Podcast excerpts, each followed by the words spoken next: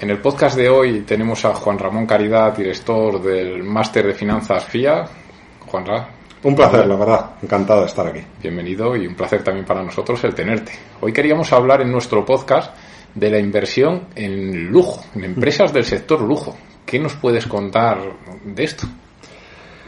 Es una temática de inversión dentro del mundo de la renta variable que está de especial actualidad porque se están buscando alternativas de inversión que lo hagan muy bien si hay entornos inflacionistas. A nadie se le escapa viendo la factura de la luz que estamos viviendo una presión significativa del coste de materias primas y hablo de la luz o al echar gasolina del petróleo pero es probable que en algún momento pueda venir también tensiones salariales y tengamos unos niveles de inflación más altos de los deseables.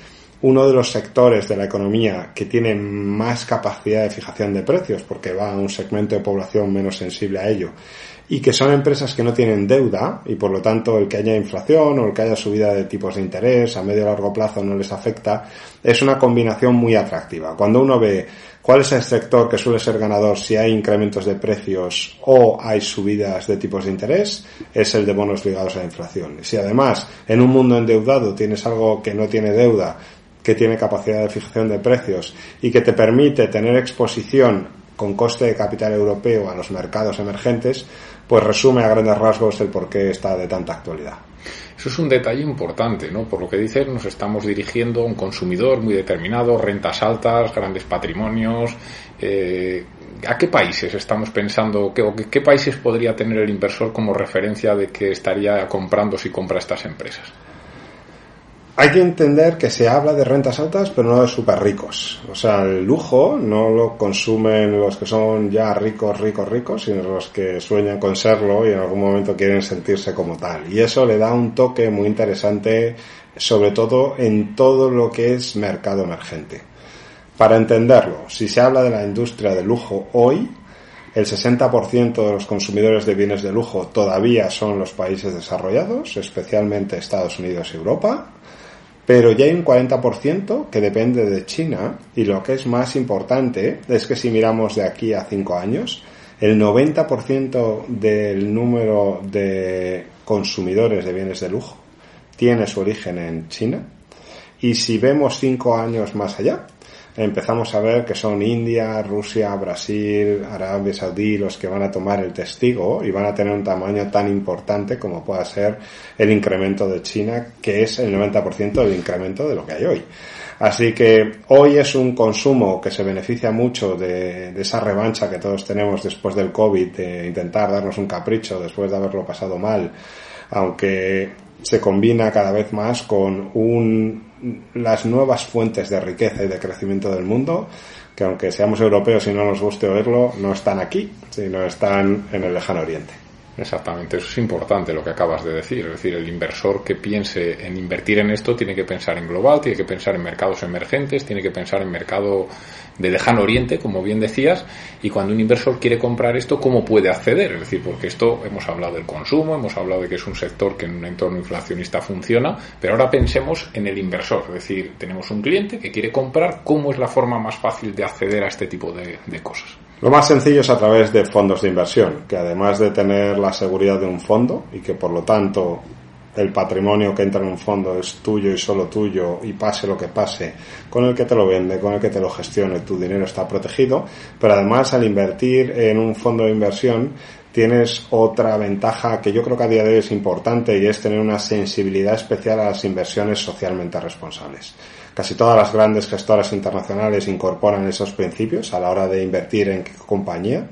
Pero además es muy interesante porque en el sector del lujo, por definición, es uno de los sectores más sensibles a esa temática y que cuando uno invierte en países emergentes le cuesta algo más el invertir en compañías que tienen exposición al sector del lujo de una manera diversificada para tener 20, 30 ideas y no estar concentrado en una y que además lo hagas con unos criterios socialmente responsables para que dentro de ese lujo pues prioricemos a aquellos subsectores que se encargan de cuidar más el medio ambiente de de integrar a colectivos marginados y a lo mejor despotenciar algo que además a día de hoy está con mucha presión regulatoria como puede ser el sector de casinos o el sector de determinadas bebidas alcohólicas. Así que yo creo que la respuesta es sin lugar a duda, fondos de inversión del sector de lujo como la aproximación más fácil, más líquida y más segura.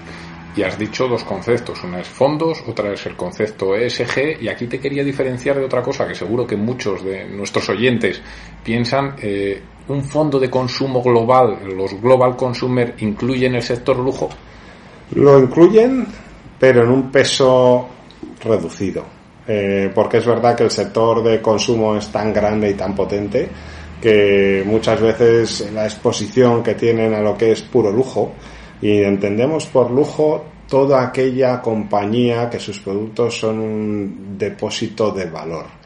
Y esto, o sea, no estamos hablando simplemente de invertir en lo caro o invertir en oro.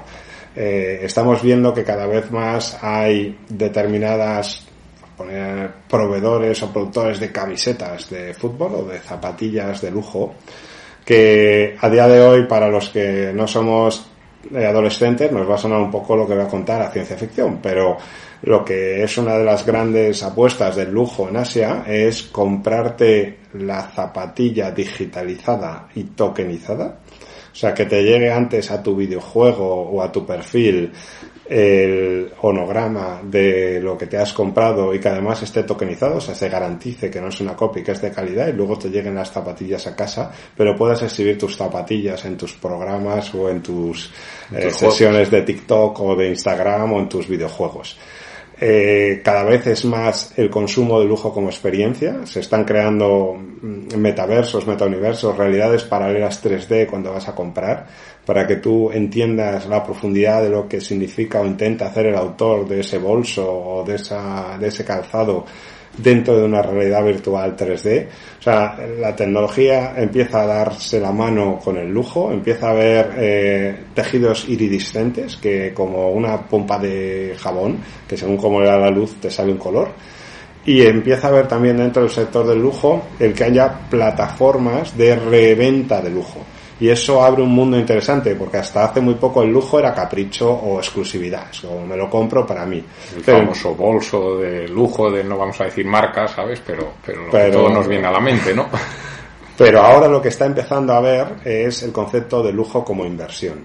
Como existen nuevas plataformas de reventa de lujo que están autentificadas y el blockchain, la tokenización nos está permitiendo garantizar que ese bolso lo usó la top model o el blogger o el futbolista y que es ese bolso el que usó y no otro y no es falsificable pues empieza a haber una reventa de segunda mano e imaginaros, pues no sé, que la última camiseta de Messi con el Barcelona, pues ya no es solamente la camiseta, sino el valor que eso tiene, pues es un activo que es de lujo, que pero que si te lo compras hoy, el día que Messi se jubile, pues tendrá todavía un valor más incalculable y si está tokenizado y lo puedes digitalizar, pues más, y gracias a esas plataformas también. Entonces, hay que cambiar un poco el chip de lujo, ya no es el lujo rancio abolengo, sino es un lujo más digitalizado, más como inversión, no solo como capricho, y sobre todo más también transversal a la experiencia y la apariencia, y no solo la tenencia. Claro, y, y, eso es muy interesante lo que dices, pero yo vuelvo a pensar otra vez en el inversor. Es decir, has hablado de un sector muy bueno en un entorno inflacionista que parece que es al que vamos según muchos informes macroeconómicos, ¿vale? Pero mm, hay que recordar una cosa, estamos hablando de un sector que tiene su riesgo en las carteras, su riesgo en concepto volatilidad, corrígeme, y que no es válido para todos los inversores. Hacer muy bien en recordarlo y, y un poco empezaba por ahí, pero yo creo que hay que dejarlo muy claro. Lo primero es que cualquier persona que venda rentabilidad y no deje claro que hay riesgo, miente o es un ignorante. O sea, vivimos unos tiempos donde alguien dice, aquí se gana un 40, un 50, un 100 no te haces rico. Bueno, pues eso simplemente es una irresponsabilidad. Toda rentabilidad tiene riesgo y en el, en el caso del sector del lujo, como estamos invirtiendo en renta variable, hay que entender que estamos invirtiendo en un riesgo alto. Es verdad que es cuestión de dosis y como el pimentón en las comidas, pues un poquito de pimentón le da sabor y no lo mata, pero no te vengas arriba que te cargas el guiso si eres un inversor conservador.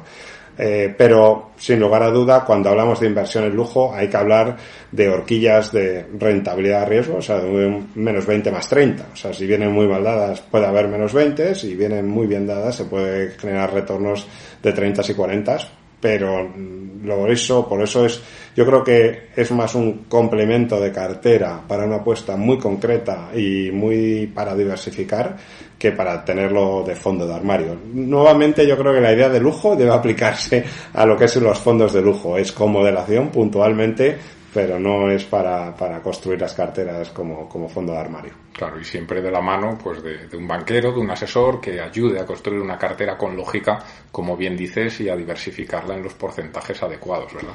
Yo insisto mucho, o sea, yo me dedico al asesoramiento de instituciones financieras, o sea, mi trabajo es decir a los banqueros, a los intermediarios que tienen oportunidades y que tienen de riesgos, pero fíjense que hasta bien como yo, pues lo que uno no debe de, de, tomar decisiones por lo que oiga a alguien como yo o alguien que habla una vez eh, y que te cuenta algo, sino que hay que entender que todo fondo es una herramienta. Y lo que de verdad hay que hacer es poner a alguien que todos los días esté a tu lado, que cuide de tu riesgo, un banquero o un asesor que, que de verdad entienda la dosis, la mezcla, la combinación porque cuantos más riesgos distintos en cartera, menos riesgo y más rentabilidad, aunque suene paradójico. El no meter, como decían nuestras abuelas, todos los huevos dentro de la misma cesta, ¿no? Que era una gran verdad en su época. Y ahora, como tenemos unos mercados tan complicados, además de huevos, si metes manzanas y metes un poco de pesca y un poco de carne y tienes una dieta variada,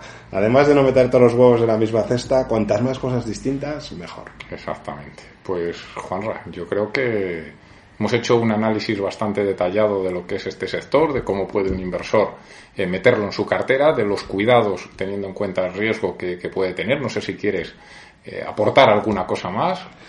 No, yo animaría a todo el mundo a que dedique tiempo a la formación financiera. Es algo que muchas veces determinadas personas se dedican a utilizar palabras raras para adornarse, pero que sepa todo el mundo que no es fácil ganar dinero pero sí es bastante asequible entender qué es, para qué vale cómo funciona, y que a día de hoy la formación no es un capricho, un lujo o algo de frikis, sino que es una necesidad, una obligación, y cuanto más formados estemos todos, más utilidad se le saca al sector financiero y al mismo tiempo más libre es uno y, y más seguro tiene sus ahorros. Y mejor nos va a ir a todos en el futuro. Eso sin duda. Juanra, un placer. Igualmente. ¿verdad? Estos minutos que hemos disfrutado aquí en El Inversor Inquieto, en nuestro podcast. Un millón de gracias por participar con nosotros en el día de hoy y, y hasta la próxima. Espero estar en León en breve, muy pronto. Seguro que sí. Un saludo a todos y les emplazamos en nuestro podcast de los próximos días. Gracias por la atención.